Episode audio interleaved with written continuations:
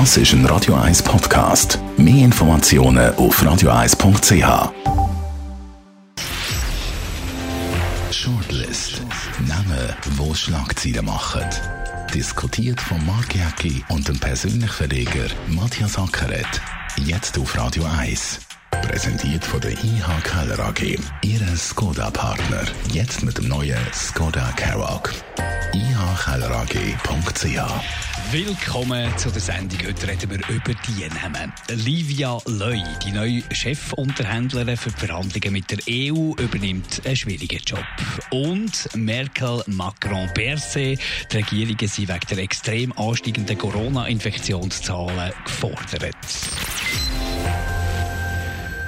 Man kann glaube nicht sagen überfordert. Gefordert ist glaube das Richtige. Im Moment noch scheint man da von den Regierungschefen her das Ganze einigermaßen souverän zu managen. Oder siehst du das anders, Matthias? Ja, es ist in einem Grenzbereich zwischen gefordert und überfordert. Und, äh, aber man, ich glaube, man hat die Regierung immer ein bisschen in Schutz nehmen. Die Leute können es nicht mehr hören, die Leute wollen irgendeine Freiheit.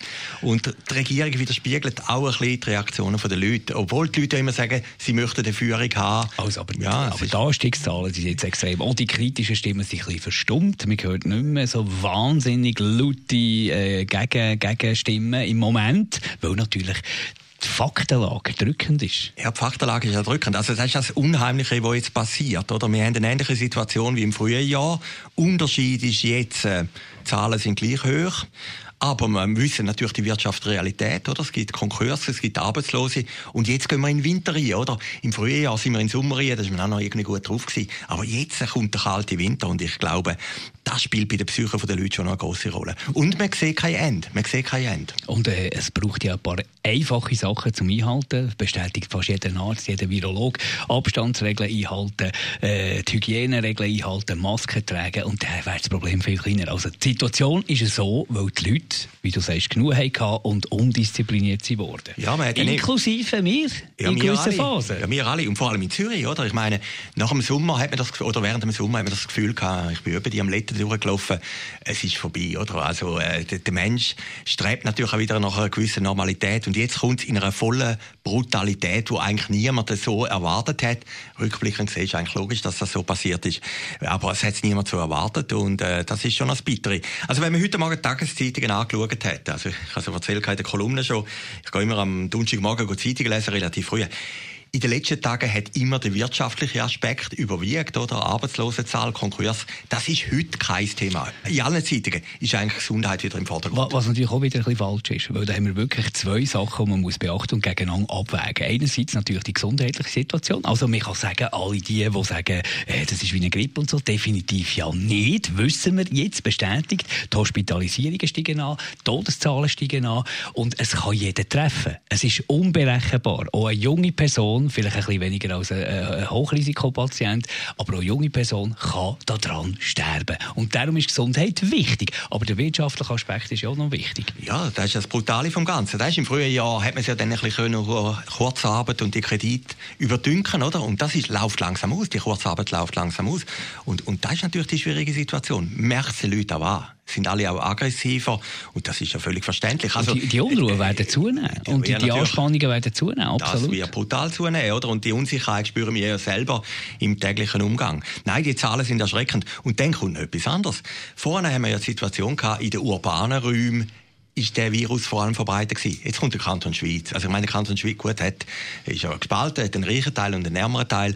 Aber das jetzt ausgerechnet der Kanton Schweiz, wo ja ein konservativer Kanton ist, dass das dort so durchschlägt, das ist also Aber verwunderlich. Um so Unvorsichtigkeit. Ja, der Sepp Drütsch, der Sepp Drütsch hat ein Interview gegeben, das ist ja der Schweizer, oder? hat ein Interview gegeben heute im Blick und hat gesagt, sie haben viel Familienfest gehabt, sie haben Schwingende gehabt. Ja, und die Jodlerchörli, und da weiss man ja, genau, dass äh, beim Jodeln genau. und Singen die Aerosol, äh, genau. die, die Viren wahnsinnig weit spicken, viel mehr als beim Reden. Genau. Und man hat ja immer ein bisschen das Gefühl gehabt, der Virus, also im, im frühen Jahr, da. Der Virus ist vor allem in Zürich präsent und wenn man ein bisschen aufs Land rausgeht... Ist natürlich auch extrem. Ja, ist ja natürlich extrem. Aber wenn man in Thurgau rausgeht oder nach Schaffhausen oder, oder weiss Gott oder auf Bern, dann ist er einfach ein bisschen weniger da, oder? Aber das stimmt einfach nicht. Das Beispiel von Schweiz zeigt, dass der Virus omnipräsent ist. Und jetzt gibt es ja die Leute mit einer Stadt, die sagen, die Durchsuchung von der Gesellschaft, oder? In kannst du ja eben aus ethischen Gründen nicht machen. Nein, das muss man einfach sagen, es gibt tote fertig, ja, aber das, also, wer will das und das kann man nicht. Nein, das kannst du nicht machen. In Deutschland, habe ich gesehen, hat es eine Studie gegeben, die sagt, wenn wir alle Deutschen würden durchsuchen, ich glaube, du musst ja 50 Prozent der Leute,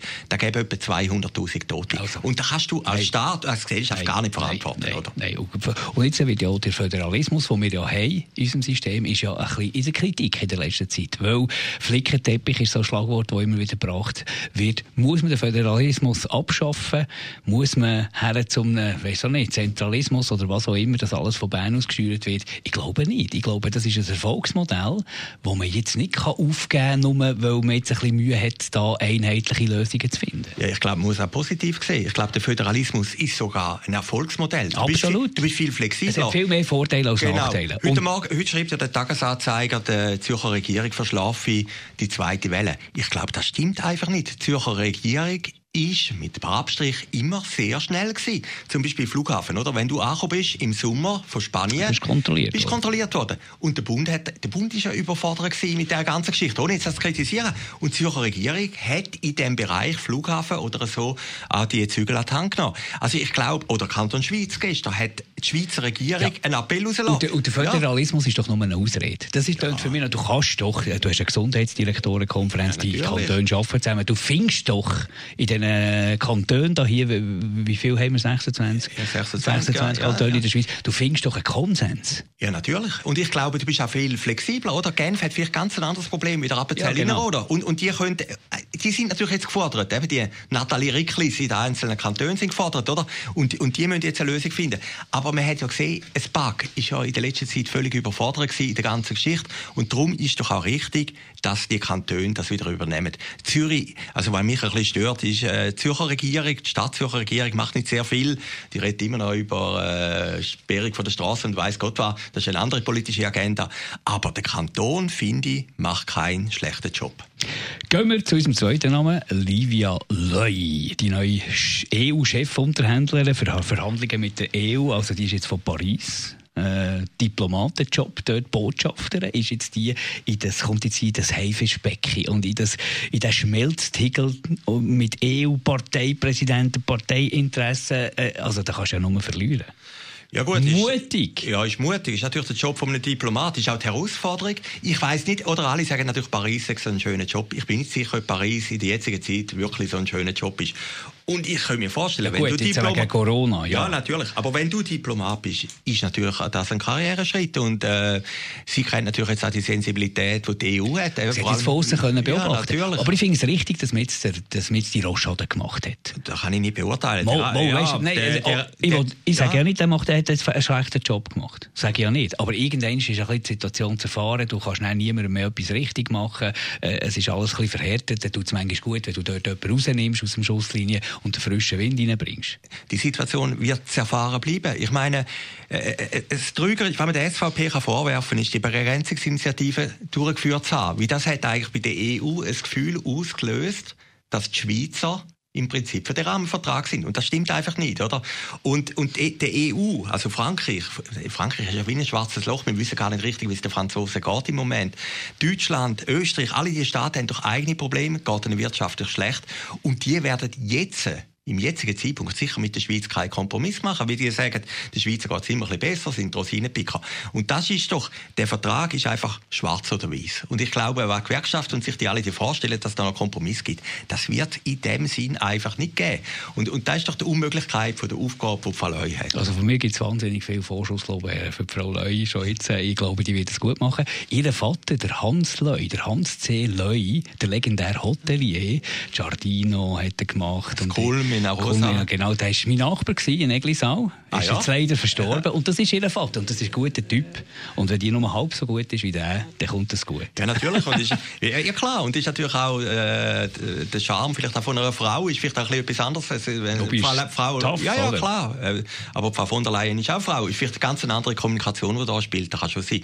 Aber ich glaube, die Ausgangslage ist einfach schwierig. Dass, äh, die EU ist nicht mehr bereit, der Schweiz irgendetwas zu schenken. Gut, die ja. EU hat auch nicht so äh, feudale Situation, dass sie jetzt wahnsinnig viel äh, Verhandlungs- und Manövriermasse hat. Eben, gerade wegen dem. Ja, die werden natürlich nicht sagen, nach der reicheren Schweiz können wir jetzt irgendeinen Kompromiss machen, oder? Die Frage ist einfach, ob der Rahmenvertrag... Und ich glaube, ohne Begrenzungsinitiative wäre das Thema nicht so aktuell gewesen, hätte man das noch ein bisschen schleifen oder? Aber wie gesagt, das Leben geht ja immer irgendwie weiter und man findet dann schon irgendeinen Rang. Danke, Matthias Acker, danke euch für zuzuhören. Wir hören uns wieder in einer Woche. Shortlist mit dem Mark Jäcki und dem Matthias Ackeret. Zum Nachlesen und Abonnieren als Podcast auf radioeis.ch.